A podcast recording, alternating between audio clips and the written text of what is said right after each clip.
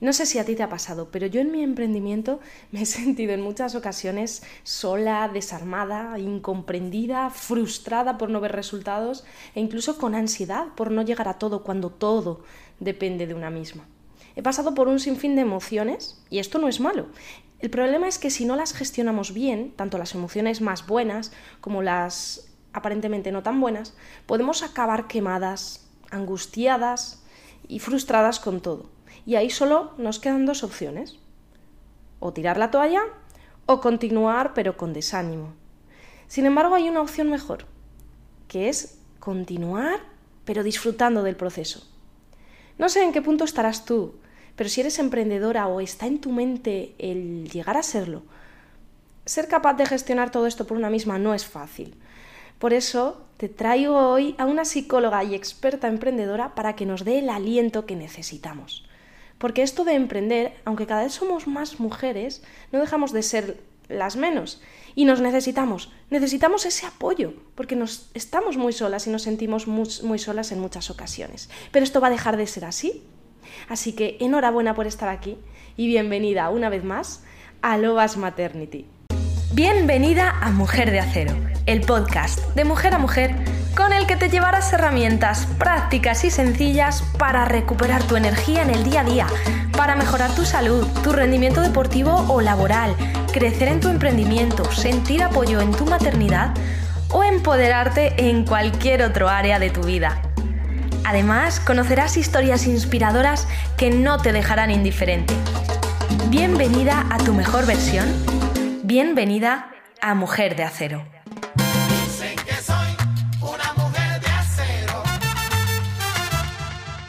Sin más, te presento a Elisa. Bienvenida. Muchísimas gracias, Vero, por, por haberme dado la oportunidad de venir aquí a hablar contigo un ratito. Mira, llevaba muchísimo tiempo queriendo tener a una profesional como tú que, nos ayude en el área del emprendimiento, porque sí que se han pasado por el podcast de Lovas Maternity otras psicólogas, pero más enfocadas en la maternidad, psicólogas perinatales. Sin embargo, las mujeres también tenemos esa faceta de, eh, profesional que cada vez nos importa más y en muchas ocasiones, como te decía antes, nos sentimos muy solas. Pero antes de entrar en el tema, cuéntanos un poquito ¿Quién eres tú y cómo llegaste hasta aquí?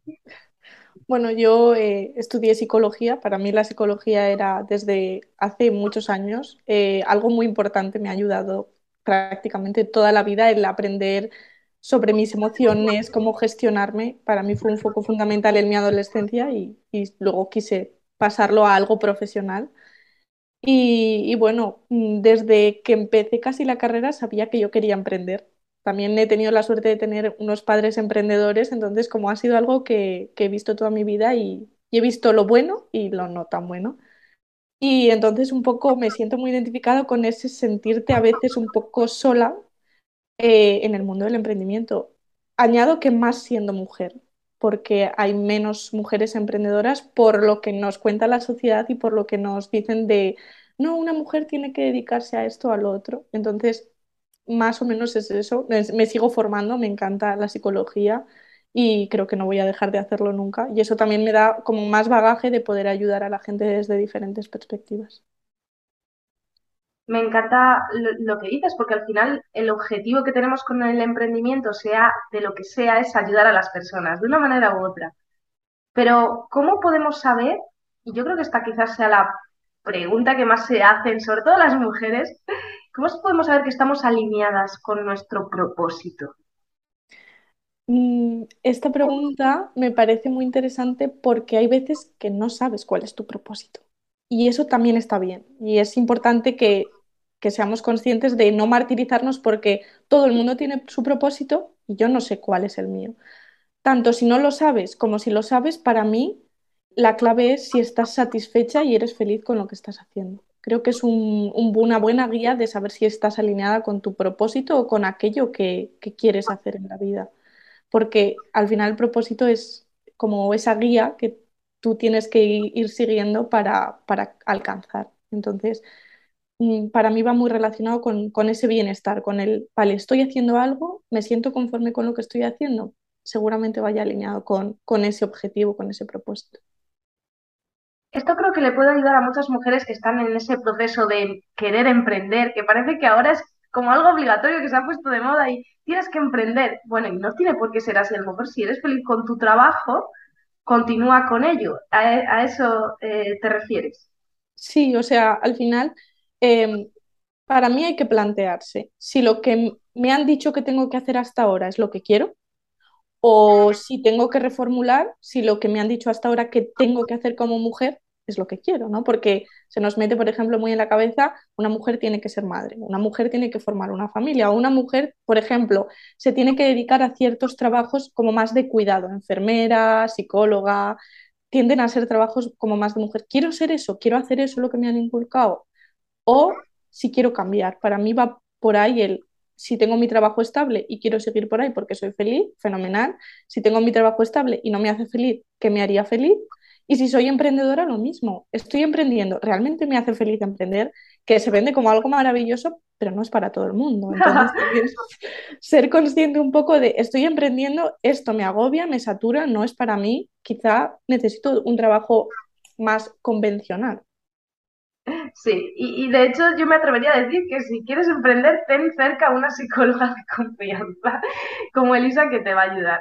Pero de hecho vamos a hablar de esto para que aquellas que, sientan que necesitan ese, ese impulso. Porque hay muchas veces en los que, sobre todo las mujeres, mm, nos entran miedos de qué pasará si no lo consigo o incluso miedo al éxito muchas veces, pero también incertidumbres de lo estaré haciendo bien, eh, será este el camino y si lo hago de otra manera. Los hombres también tienen obviamente esos miedos, esas incertidumbres, pero como que a nosotras nos toca más de lleno y nos muchas veces nos paralizan y nos bloquean. ¿Cómo podemos identificar esto para evitar que no nos lastre? Yo aquí lo primero eh, que diría es que el miedo nos dice algo y el miedo es sutil. Entonces partimos de la idea de que si hay un miedo hay que escucharlo. Entonces, el miedo por definición es una emoción que nos alerta de que existe un peligro. Puede ser un peligro físico, ¿no? De viene un león, tengo que salir corriendo, o puede ser un peligro más social, que normalmente en este tipo de casos los miedos son más sociales de eh, que dirán no voy a conseguirlo o me van a rechazar, ¿no? Entonces, coger el miedo y ser consciente de que si ese miedo está ahí, no va a desaparecer. No le vamos a decir hasta luego. Entonces, yo siempre digo con el miedo que tenemos dos opciones. Dejar que el miedo sea el que gobierne la situación y sea el que tenga los mandos de mando. O darle la mano al miedo y decir, vale, tú vas a estar a mi lado, pero yo voy a controlar la situación. Porque tienes ese poder. Las emociones tienen un principio y un final. Si se mantienen es porque también nosotros decidimos que se mantengan. Entonces, ¿por qué te estás aferrando a ese miedo? Y si es miedo o si es ansiedad, que es diferente. La ansiedad es como algo más incertidumbre, no sé qué va a pasar. Y me surge esa activación. El miedo es como algo más real. Normalmente cuando hablamos de miedo suele ser más ansiedad, ¿no? Porque el miedo a no hacerlo bien es ansiedad, porque no sabemos. Entonces, el ser consciente de eso, de que ese miedo no va a desaparecer y de que tiene su utilidad, escucharlo. ¿Qué me está diciendo ese miedo? Pues si es un miedo a triunfar, quizás porque el triunfo yo no me siento capaz o tengo un problema con mi autoestima, con mi valoración, y entonces el triunfar rompe los esquemas de yo conmigo misma. Así que hay que empezar a trabajarse a una misma. Sí, desde luego que sí. O sea, para mí las emociones en el mundo emprendimiento son vitales porque están a la orden del día. El miedo, la ansiedad, la euforia, incluso cuando algo te sale muy bien, tampoco te puedes dejar llevar por ese tipo de emociones, porque en el momento que surge otra cosa a la contra, el estar muy eufórico te puede jugar una mala pasada. Entonces, es el escucharte, el tener la capacidad de escuchar todo tu bagaje emocional, que todas las emociones nos están diciendo algo y hacer introspección de, vale, ¿qué significa para mí esta emoción? ¿Qué me está indicando? O sea, que estaría también bien tener presente esta frase de no dejar que el éxito se te suba a la cabeza ni el fracaso baje a tu corazón. Totalmente. O sea, para mí eso es como dejar que tu autoestima dependa de cosas externas. Y siempre que tu autoestima depende de cosas externas, se puede tambalear.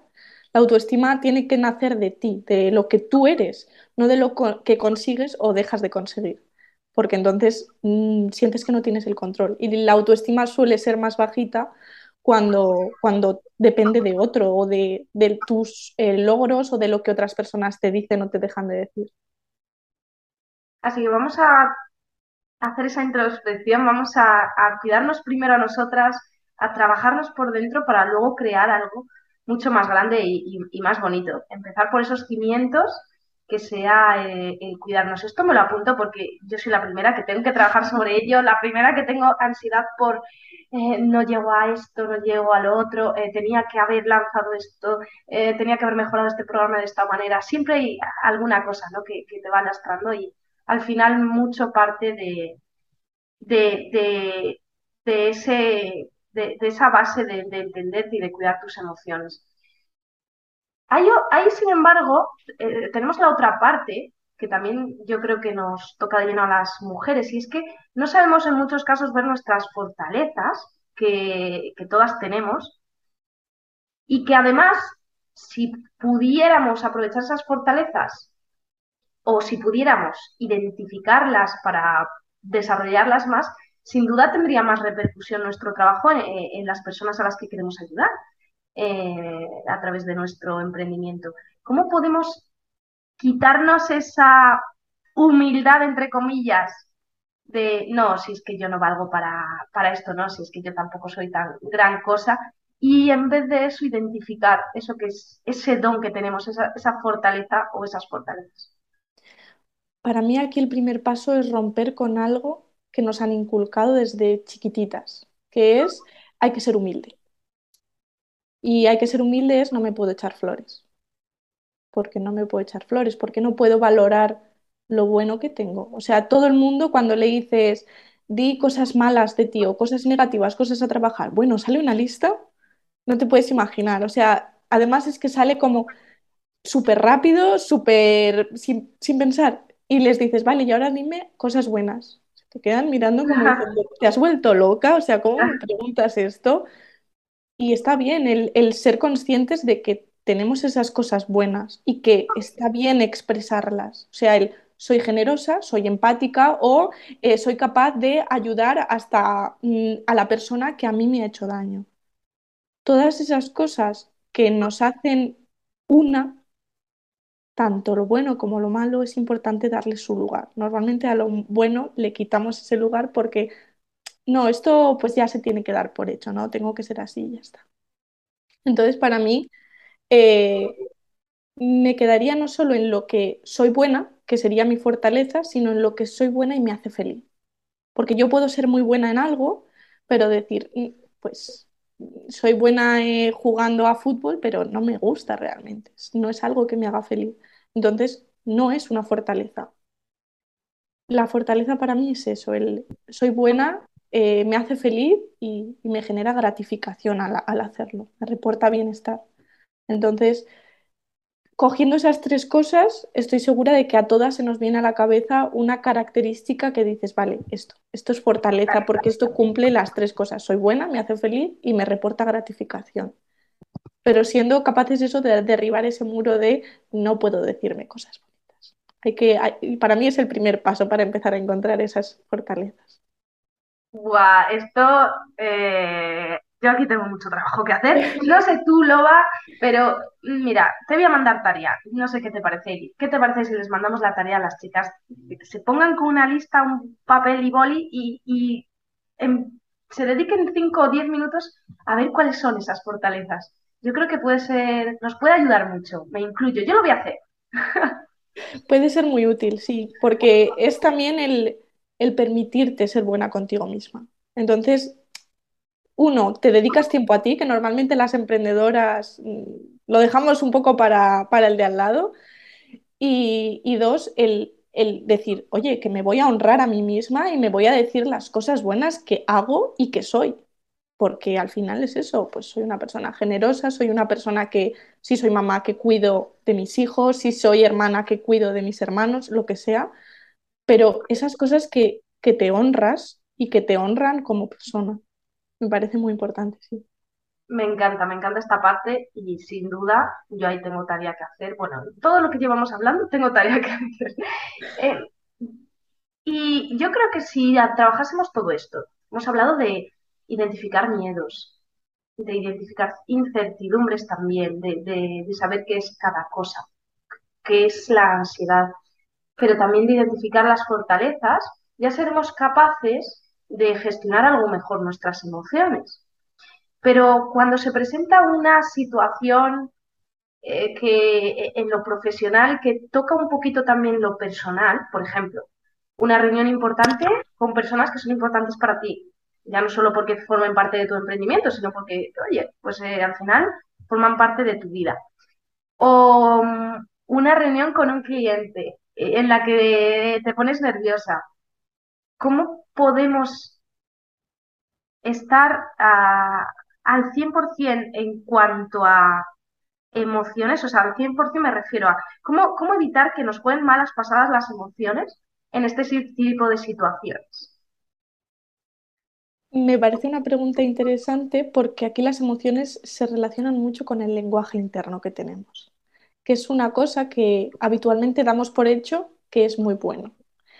Yo mi experiencia es que cuando empiezas a rascar no es tan así. Cuando te pones delante de una reunión, un cliente o una persona que consideras importante, lo normal es que se activen muchísimas emociones. Entonces, lo primero para mí es si tienes tiempo y espacio, porque, pues por ejemplo, tienes una reunión pero la tienes en media hora, me puedo sentar a escribir qué emociones estoy sintiendo. Si no soy capaz de identificarlas, porque al principio es realmente complicado, puedo poner cómo me siento físicamente, en el cuerpo. Pues mira, estoy teniendo una tensión en el hombro o tengo un nudo en el estómago o tensión en la cabeza, donde tú sientas a nivel corporal que se están depositando las emociones. No tengo por qué poner el nombre, pero sí el cómo me siento. Y a eso eh, añadir qué pensamientos estoy teniendo cómo me estoy hablando a mí misma, ¿no? Igual estoy poniendo, vale, tengo tensión en el estómago y me estoy diciendo, uff, no sé si va a salir bien esta reunión, o este cliente es que me impone mucho, y es que debería decir esto, pero es que todavía no estoy preparada por... Ese tipo de lenguaje al final lo que va a hacer es que la emoción aumente mucho más, por ejemplo, la ansiedad o el miedo, porque son mensajes que tú a ti misma te, estás de alguna manera lastrando, ¿no? El, mm, no estoy preparada, te estás como autoconvenciendo de que algo va a salir mal. Entonces, el lenguaje ahí es muy importante. Por eso el escribirlo y decir, ¿qué me estoy diciendo? Ostras, claro, pues estoy nerviosa porque me estoy diciendo esto a mí misma. Entonces es normal que se me active. Si tengo un lenguaje más de, bueno, voy a hacer lo que puedo, me voy a enfrentar a esto, eh, tengo todas las herramientas, me lo he preparado muy bien y ya no depende de mí, porque también depende del cliente o de la reunión que yo esté, hay más personas. Entonces darle como esa parte racional a un momento muy emocional, porque las emociones en ese momento se disparan. Si soy capaz de saber qué emociones hay, todas tienen un porqué y un para qué, entonces escuchar qué me están diciendo. Pues si estoy nerviosa o si estoy frustrada porque tuve una reunión hace dos días y esta reunión me genera cierta frustración por la pasada, entonces escuchar un poquillo también el, el, el por qué y de dónde me nacen esas emociones. Para mí es eso, sí que es verdad que al principio es muy difícil ponerles el nombre cuando es algo que no nos han enseñado desde pequeñitas, que es de donde, donde nacen las emociones. Mira, hablando de esto, casualmente tengo por aquí un libro que, se, lo he, se, lo he, comprado a mi sobrino, se lo voy a regalar. Todavía no se lo he dado, pero lo tengo aquí porque yo creo que es que me sirve casi más a mí. Se llama Emocionario. Eh, pone, di lo que sientes. Entonces es como un diccionario de emociones y lo abres y dices, pero ¿cómo es posible que haya tantas emociones que yo nunca utilizo o sea, no, no las incluyo en mi lenguaje. ¿Cómo estás? Bien. ¿Mal? Bueno. Entonces, eh, creo que sí que es importante trabajar esto desde pequeños y por eso le echaré un ojo a este libro y se lo regalaré a mis sobrinos porque y cuando sean mayores mis niños, pues también trabajaré esto porque yo, yo me siento, mm, ¿cómo decirte? Analfabeta de las emociones, en serio. Es que es, muy fuerte porque no, no sabemos eh, expresarlo, yo creo. Y, al final es verdad que el lenguaje ahí tiene mucho poder. Y te quería preguntar una cosa bastante, yo creo que bastante profunda. Eh, hemos hablado ya en más de una ocasión, Elisa, porque hemos coincidido en, algún congreso, eh, hemos tenido también una, eh, esto tengo que decirlo abiertamente, he tenido una sesión con, con Elisa, ella ha sido mi psicóloga y habrá más, habrá más, me ha ayudado un montón. Mm, hemos tratado en estas sesiones el emprender el punto es de dónde emprendemos, es decir, el por qué emprendemos y para qué, el por qué hemos elegido lo que hemos elegido. Y muchas veces emprendemos desde la escasez, a lo mejor porque mmm, no te va bien con tu trabajo y quieres, necesitas dinero rápido de otra manera. O porque, bueno, otras veces creemos que es porque queremos más tiempo. Pero realmente, ¿cómo podemos emprender en vez desde esa escasez o en vez desde ese dolor, desde la abundancia y desde el amor? Mm, esta pregunta me parece compleja, porque compleja. es, es compleja porque debería ser lo normal emprender desde ahí, desde el amor o desde la pasión por lo que quiero empezar a hacer pero más bien comienza con miedo, con las creencias que nos han inculcado de lo que es el emprendimiento, con una sensación absoluta de saltar al vacío y a lo desconocido. Y para mí, para crear una buena hoja de ruta, creo que puede ser el por qué estoy haciendo lo que hago, ¿no? ¿Por qué quiero empezar a emprender? ¿Qué me reporta? ¿Qué me da a mí este emprender? ¿Y qué me gustaría lograr con mi emprendimiento? O sea, buscar un sustento fijo sobre el que yo voy a empezar a construir mi emprendimiento, porque si no es esa sensación de salto al vacío, a lo desconocido y no sé muy bien qué va a pasar. Entonces, desde por qué lo hago y qué me reporta, qué siento con esto y lo que me gustaría lograr, creo que se conecta mucho con, con ese niño que tenemos todos dentro, con ese disfrute. Entonces, el disfrute y los niños van muy de la mano. Los niños tú los ves en el parque y es que están disfrutando, corriendo, riendo y un emprendimiento de base debería ser algo así, porque es algo que tú eliges. Tú eliges empezar porque piensas que te va a hacer feliz. Entonces, si yo empiezo a hacer algo desde ese disfrute, desde ese jugar incluso, lo voy a disfrutar mucho más. Sí que es verdad que nos imponemos como el debería, que es muy adulto, y para mí ese debería, debería, eh, tiene que intercalarse un poco con, el quiero. Porque quiero, no porque debo. Quiero hacer esto, que hay muchos deberías en el mundo adulto, pero también el quiero o disfruto esto y por eso lo hago. Entonces, para mí, el amor va más de la mano de eso, del disfrute y del quiero y no tanto debo. Aquí también, eh, realmente es algo muy profundo. Tenemos que entonces reconectar con ese niño interior y, jugar más en todos los sentidos, hacer las cosas con pasión. Sí, eso es. O sea, para mí eh, se habla mucho de ese niño interno y hay veces que se ve como algo como muy esotérico, muy tal. Para mí es algo tan simple como conectar con el disfrute. Y es una pregunta además que te hice a ti en la sesión y es, y, la lanzo a todo el mundo que, que nos escuche, es, ¿qué hacías de niño que has dejado de hacer de adulto?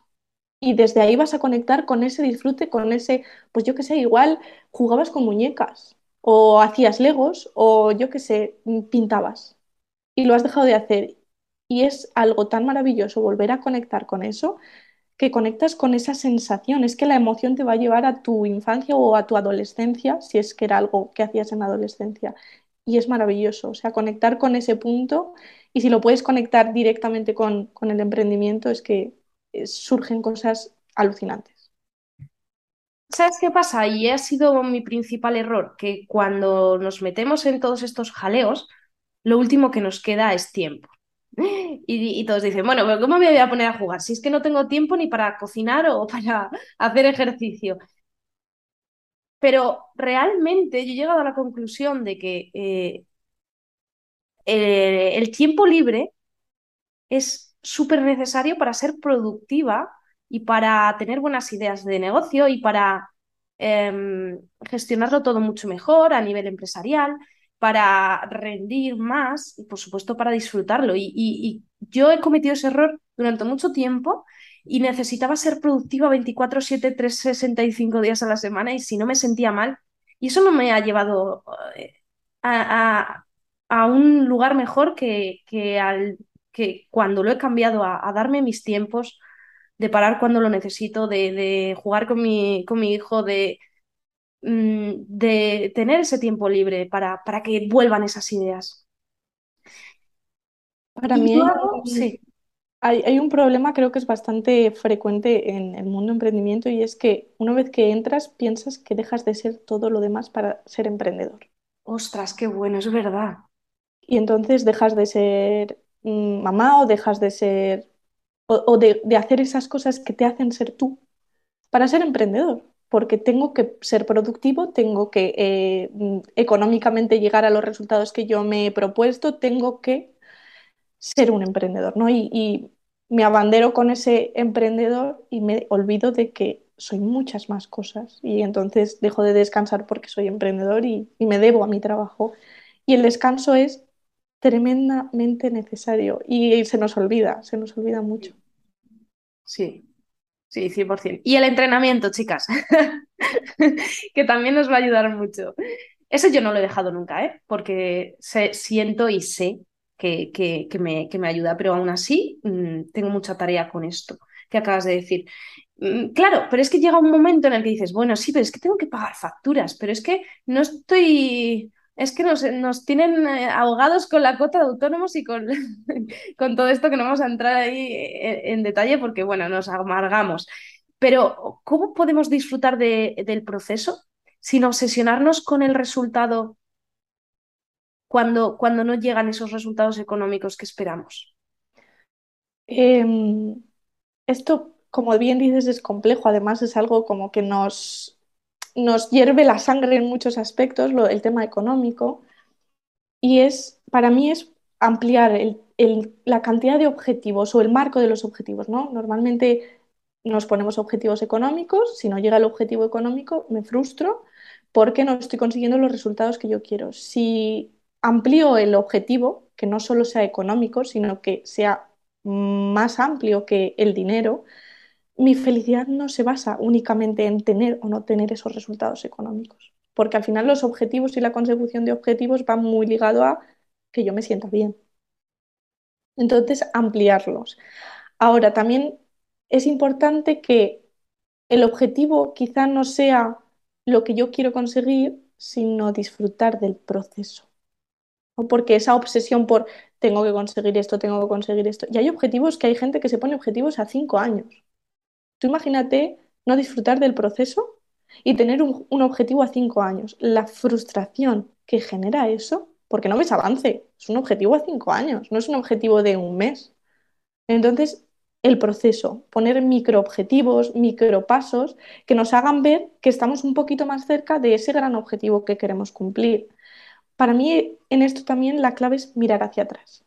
¿Cómo estaba hace un mes? ¿O cómo estaba hace seis meses? Y hay gente que de vista a un año atrás dice, si es que ni había empezado a emprender y ahora me va bien. Pero si solo miro a hoy, siento que me queda mucho por avanzar. Entonces, el echar un poco la vista atrás y decir, ¿qué he aprendido? ¿Qué herramientas tengo ahora que no tenía antes? Y así no es solo el obsesionarse por esos objetivos económicos, sino ampliar mi vista y, oye, que no soy solo dinero, que soy muchas más cosas y estoy consiguiendo muchas cosas que hace un año ni se me pasaban por la cabeza. Eso es muy potente y cierto. Sí, además yo pienso, y, realmente lo he comprobado muchas veces, que cuando estoy muy centrada en el resultado, no solo me frustro, sino que los resultados no llegan. Sin embargo, cuando me, me aparto un poquito del resultado, me centro en el proceso y lo disfruto más, pues sí que llegan esos resultados sin querer. No, ese desapego es importante. Hay que trabajarlo. y ya lo último, Elisa, si emprender es un jaleo, padre, imagínate emprender siendo madre. Mm, o, o ser emprendedora y, ser madre, da igual el orden. yo aquí personalmente em, he tenido muchos enfrentamientos conmigo misma porque me ha costado aceptar mi nuevo rol como madre o como trabajadora, como empresaria o emprendedora, como lo quieras llamar. Em, me ha costado mucho aceptar mis nuevos ritmos, que no son los que me gustaría, que yo a lo mejor veo compañeros avanzando un montón, haciendo un montón de cosas. Y yo, claro, mm, yo ya no puedo tener ese ritmo por mucho que quiera. Y eh, esto me ha costado mucho aceptarlo. No sé ni qué preguntarte, ¿qué podemos hacer aquí? ¿Qué, nos puedes decir a las madres emprendedoras? Para mí, eh, aquí me surge la palabra, además es que así en mayúsculas, culpa, ¿no? porque creo que es una emoción que va muy de la mano de mamá o trabajadora, trabajadora o mamá, pero no puedo ser las dos cosas, porque si soy una, dejo de ser la otra. Para mí aquí es aceptar que tu situación ha cambiado, que tu situación es diferente y que lógicamente no puede llevar el mismo ritmo una persona que no tiene hijos que que sí tiene hijos. Entonces, eh, es una nueva etapa de tu vida, aceptar que estás ahí, que ¿Te gustaría dedicarte más tiempo a una cosa u otra? ¿Por qué?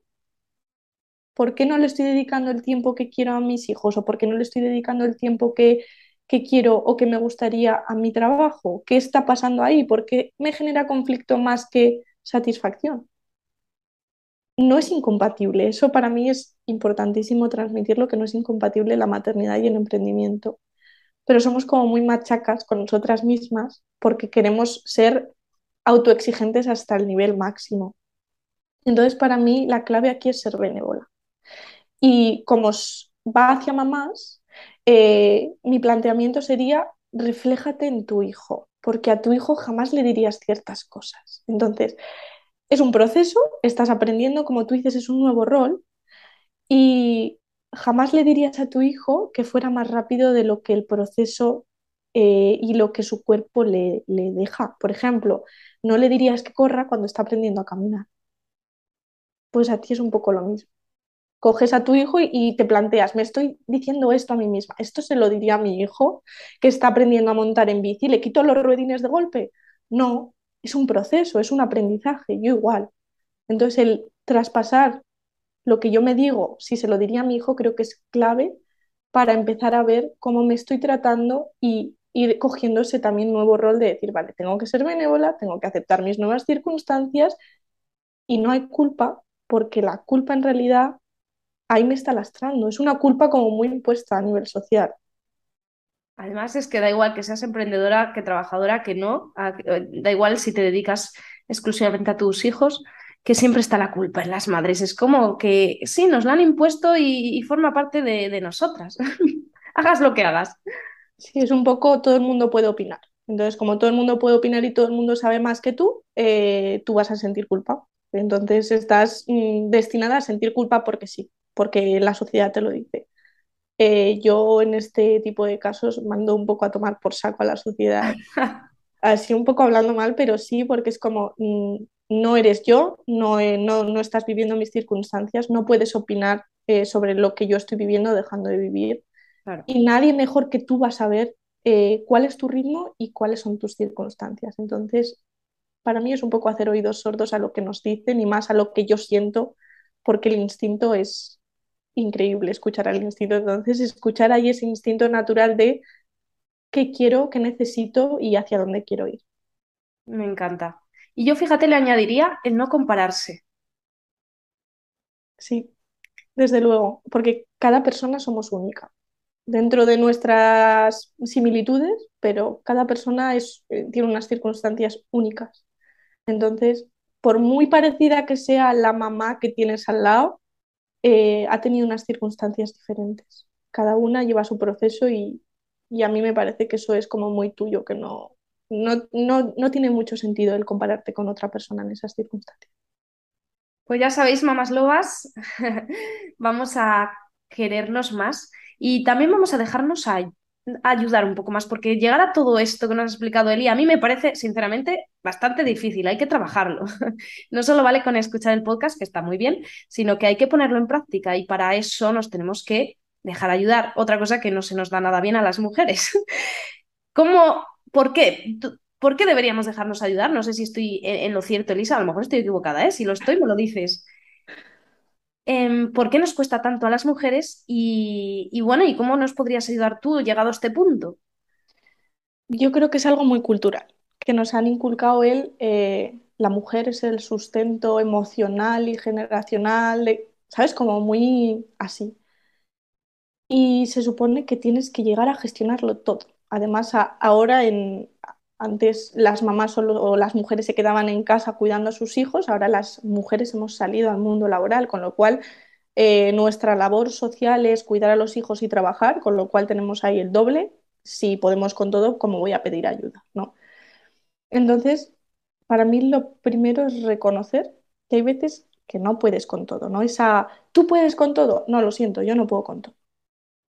Y ser consciente de eso, que alguien te pueda lastrar con esa frase de tú puedes con todo y ser capaces de decir, yo no puedo más, no puedo con todo. Puedo con todo si es una cosa detrás de otra, todo a la vez me sobrepasa. Entonces, como hay cosas que llego y hay cosas que no llego, ser conscientes de aquello que no llego.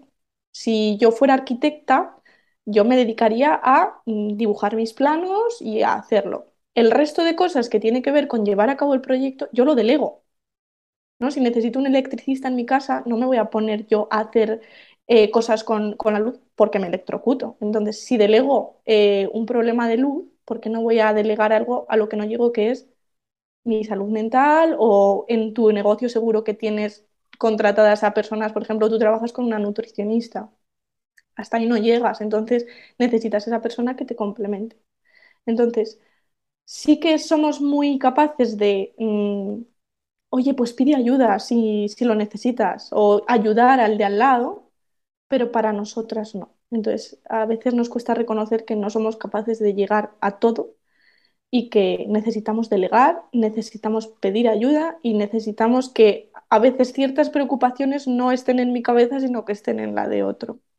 Entonces, a mí en, eh, a nivel psicológico, a nivel de lo que yo trabajo, me gusta mucho decir que tú tienes una visión que es hacia adelante y los psicólogos nos encargamos un poco de ver la nuca, algo que tú nunca te vas a ver. Entonces, yo te voy a decir cómo tienes la nuca eh, y qué tienes por detrás que de manera normal no, no puedes ver. Cuando estamos muy inmersos en nuestra vida, nuestras emociones son una locura y el psicólogo se encarga un poco de, desde fuera, sin esas emociones, decirte qué ve. Entonces, desde ahí se ven las cosas más claras en muchas ocasiones. Entonces, mm, ese es lo que yo eh, creo que puedo ayudar o puedo aportar en, en este punto. Pues vamos a hacer una cosa. Voy a dejar en la descripción del episodio, por aquí abajo, tu contacto para que las chicas te consulten si lo necesitan. No lo dudéis. Y nada más, darte las gracias por todo lo que nos has aportado. Creo que tenemos mucho que reflexionar. Y si quieres darnos un último, dejar ahí tu, tu, eh, tu último tip o, o tu último, no sé, aliento, pues Bueno, estaremos encantadas. yo también darte las gracias que me hayas dado este espacio y más que un tip es que quiero dar la enhorabuena a esas mujeres que a pesar de lo complicado que es emprender para, para las mujeres por lo que nos, nos inculcan, que estén ahí y que sean fieles a lo que quieren y a lo que les hacen feliz. Entonces, para mí eso es lo que, lo que me gustaría dejar así como último comentario. Pues muchísimas gracias, Elisa, por todo tu tiempo y por todo, por todo lo que nos has aportado y también gracias a, a vosotras que estáis escuchando. Gracias y enhorabuena. Muchas gracias, Vero. Un abrazo enorme. Un abrazo, chao.